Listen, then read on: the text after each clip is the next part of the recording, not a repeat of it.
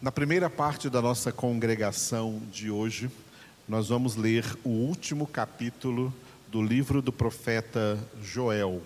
Joel, capítulo de número 3. Enquanto lemos esta palavra, o Espírito de Deus estará escrevendo-a em nossas mentes, dentro de nós, para que essa palavra fique gravada para sempre em nossas almas. Joel, capítulo de número 3.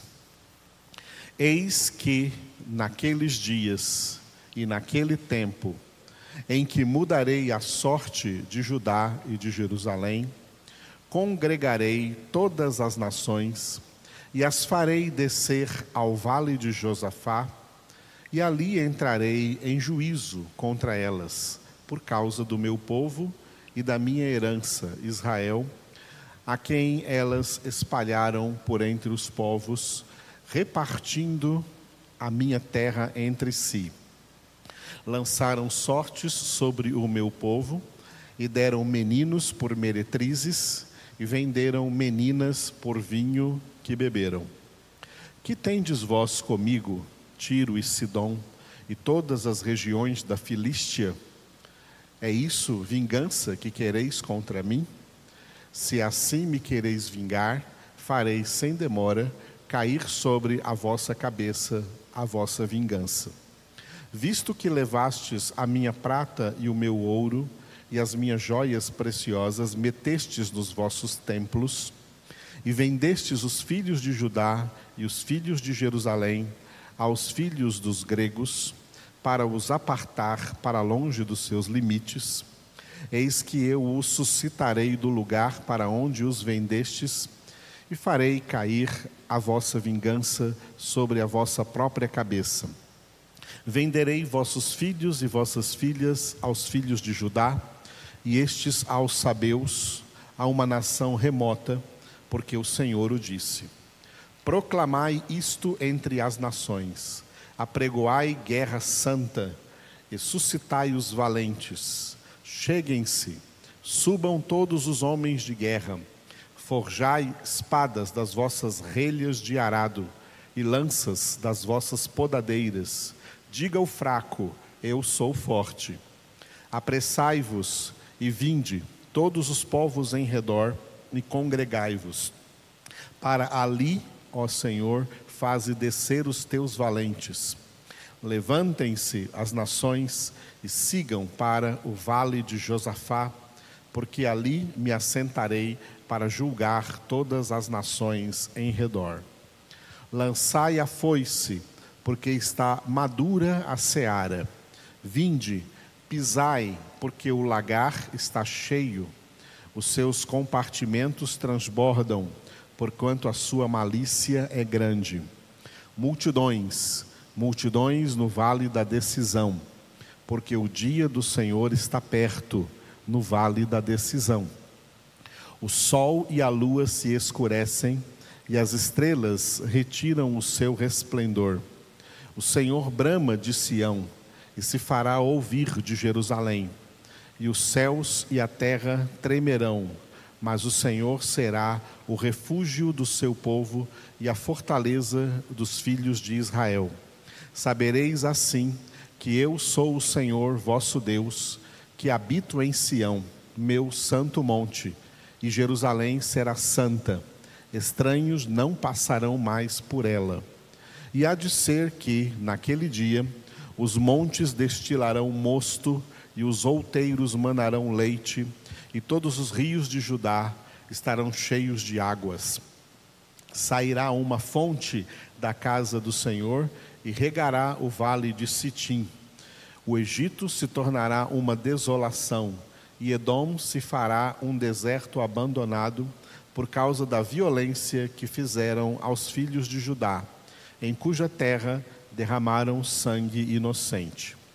Judá, porém, será habitada para sempre e Jerusalém de geração em geração. Eu espiarei o sangue dos que não foram espiados, porque o Senhor habitará em Sião. Aleluia.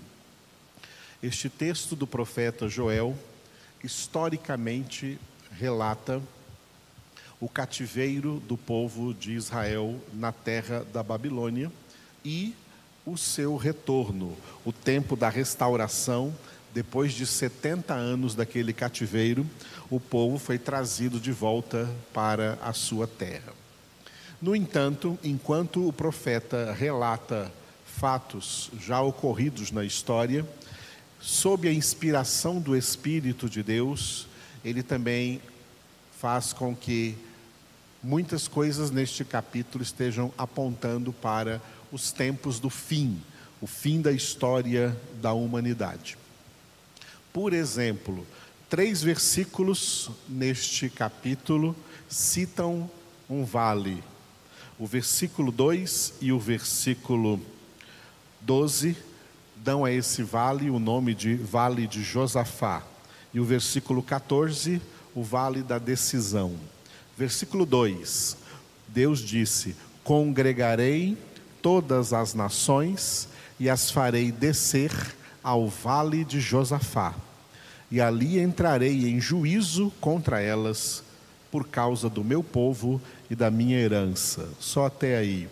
O versículo 12: Levantam, levantem-se as nações e sigam para o vale de Josafá, porque ali me assentarei para julgar todas as nações em redor. Este mesmo vale de Josafá é chamado no versículo 14 de Vale da Decisão. Versículo 14: Multidões multidões no vale da decisão, porque o dia do Senhor está perto, no vale da decisão. Este vale da decisão é quando Deus determinará o fim de todas as nações político-geográficas na face da terra. O vale de Josafá é o mesmo lugar em Israel que se chama o vale do Megido. Alguns dizem Megido, mas é Megido, o vale do Megido, aonde acontecerá a guerra do Armagedon, a grande guerra mundial no fim da grande tribulação no fim dos sete anos, os sete anos da grande tribulação se encerrarão com a guerra do Armagedon. Armagedon, a palavra Armagedon vem de Megido, o vale do Megido, é o vale de Josafá, chamado aqui no versículo 14 de vale da decisão.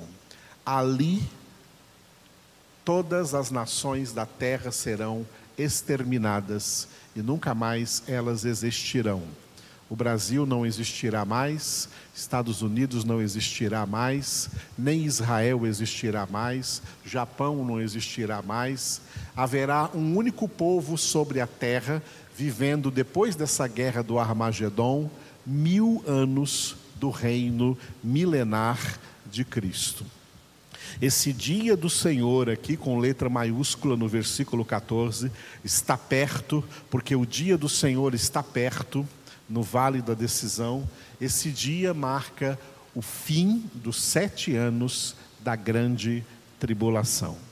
As nações, como conhecemos hoje, terminarão, acabarão neste dia da decisão.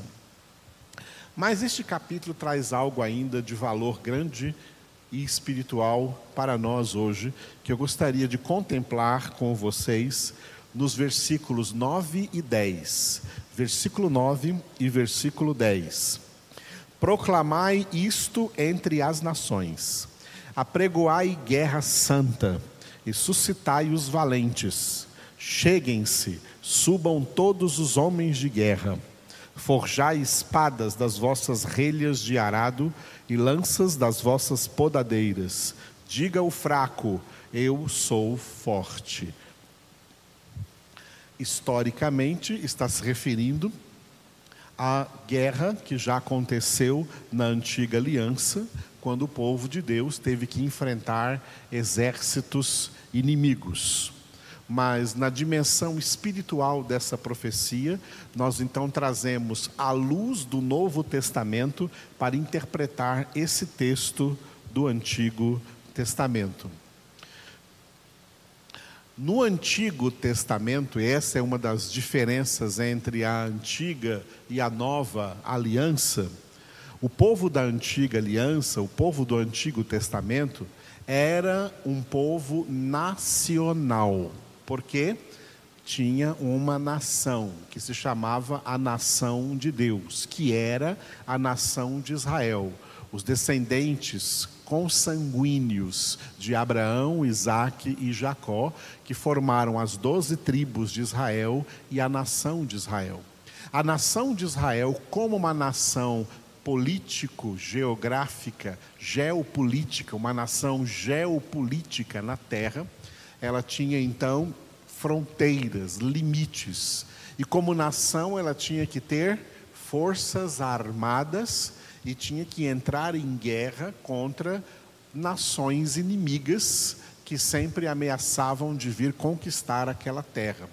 Por isso, guerras entre homens em que povo de Deus matava literalmente pessoas numa guerra, isso era vigente no Antigo Testamento, na Antiga Aliança.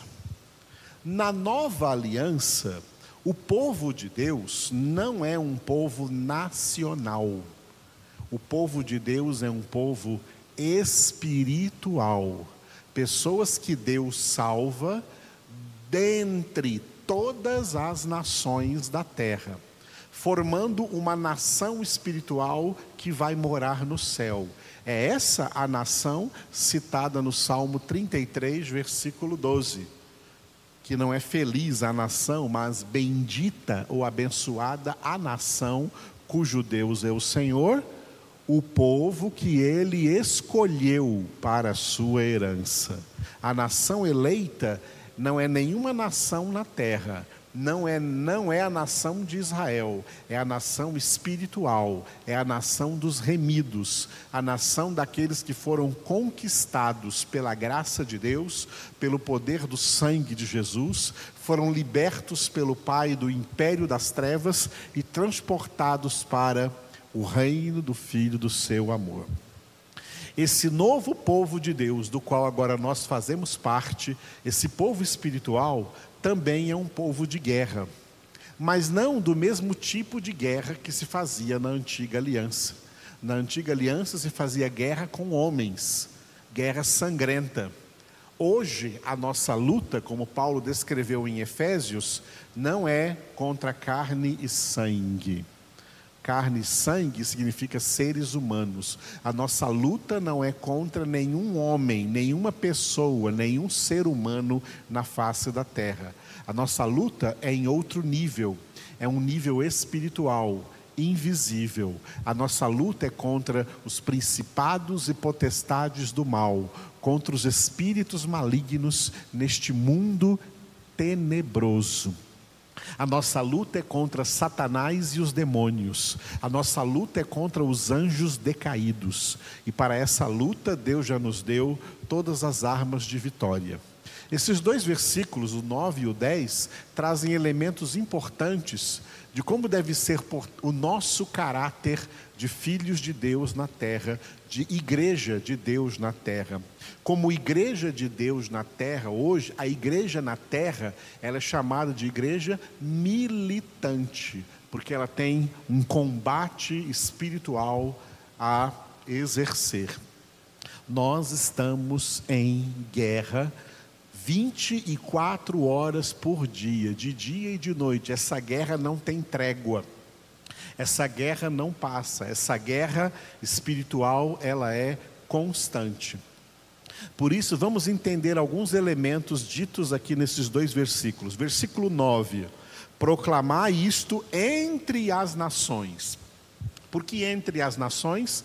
Porque a igreja de Cristo está aí, entre as nações. O povo espiritual está aí, vivendo em meio a todas as demais nações da terra. Apregoai guerra santa. Nós temos uma guerra santa, porque é uma guerra que nós realizamos em nome do Senhor.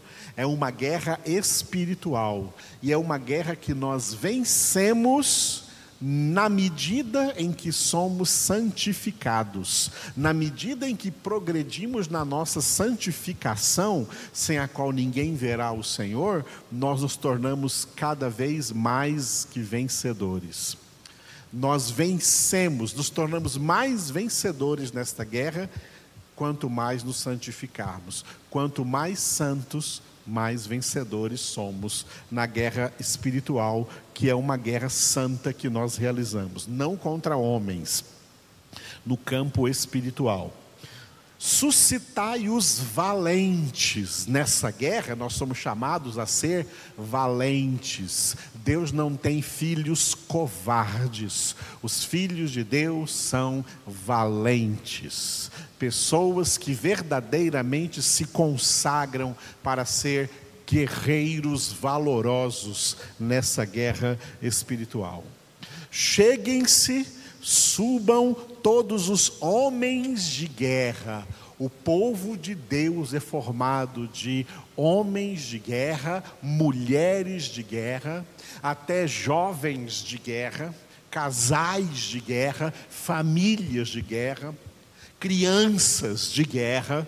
São pessoas armadas pela palavra de Deus, preparadas para combater no campo espiritual todo o principado e toda a potestade, pessoas para serem mais que vencedoras em toda a guerra espiritual. E o versículo 10: Forjai espadas das vossas relhas de arado e lanças das vossas podadeiras. Espadas e lanças aqui que são instrumentos de guerra, armas de guerra, as nossas armas como Paulo escreveu em 2 Coríntios, capítulo 10, versículos de 4 a 6, as nossas armas não são carnais, são poderosas em Deus para destruir fortalezas, anulando nossos sofismas e toda altivez que se levanta contra o conhecimento de Deus e levando cativo todo pensamento à obediência de Cristo.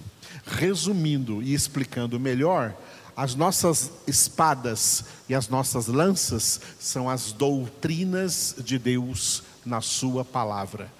Todas as doutrinas que o Senhor nos ensina na palavra, que o Espírito Santo escreve na nossa mente e que nós depois anunciamos com a nossa boca, são as nossas armas espirituais, armas de homens de guerra espiritual, homens espirituais. E por fim, diga o fraco, eu sou forte. Quem é esse fraco que diz eu sou forte? Nós somos fracos. Por dois motivos. Porque o pecado ainda habita em nós e nós estamos no processo de santificação. Isso significa que ainda temos fraquezas.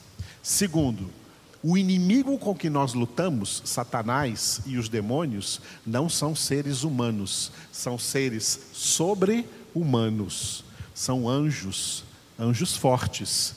Eles são mais fortes do que nós, seres humanos. Mas diante da nossa realidade de fraqueza humana, por causa da nossa condição humana e de pecadores em santificação, nós recebemos o Espírito de Deus. E o apóstolo João escreveu na sua primeira epístola que o Espírito de Deus, aquele que habita em nós, é maior do que o que habita no mundo. O Espírito Santo que está em nós é Deus e é infinitamente mais forte do que Satanás, do que os demônios, e no Espírito de Deus, nós, mesmo sendo fracos, dizemos: Eu sou forte. Eu sou forte porque o Espírito de Deus habita em mim. Eu sou forte porque a palavra de Deus habita em mim, Jesus Cristo habita em mim. A nossa fortaleza é o Senhor. É no Senhor que nós somos fortes. Deus já nos deu em Cristo Jesus força, poder e autoridade para derrotar Satanás e todos os seus demônios em todas as circunstâncias que se apresentem nessa vida, e somente nós, filhos de Deus, somos vencedores nessa luta. O resto do mundo é fracassado. Por isso, João disse em 1 João 5,19: Sabemos que somos de Deus, mas o mundo inteiro jaz no maligno. Este é o nosso serviço, nosso ministério, uma guerra espiritual, na qual já somos em Cristo Jesus mais que vencedores, porque Jesus disse em Lucas 10,19: Eu vos dei autoridade para pisardes serpentes, escorpiões e todo o poder do inimigo, e nada, absolutamente, vos causará dano. Aleluia.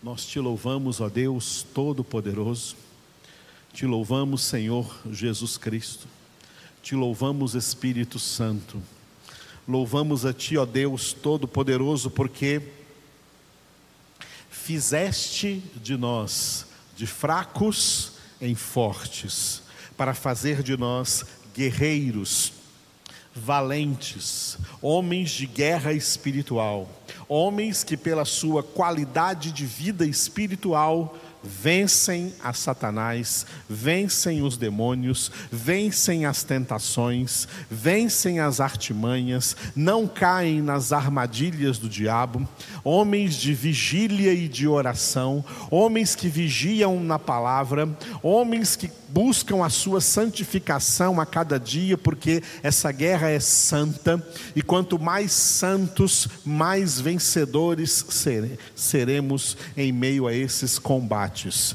Te louvamos, ó Deus, porque a vitória é nossa em nome de Cristo Jesus. O Senhor nos dá vitória sobre toda a artimanha de Satanás. Obrigado, Jesus, porque o Senhor nos deu autoridade para expulsar espíritos malignos, expulsar demônios, expulsar a Satanás de pessoas e de circunstâncias. E é isso que nós fazemos agora neste final da nossa primeira parte dessa congregação de hoje. Nós repreendemos toda a força do inimigo sobre esse planeta, sobre essa terra, sobre a humanidade, sobre as famílias, em nome de Cristo Jesus.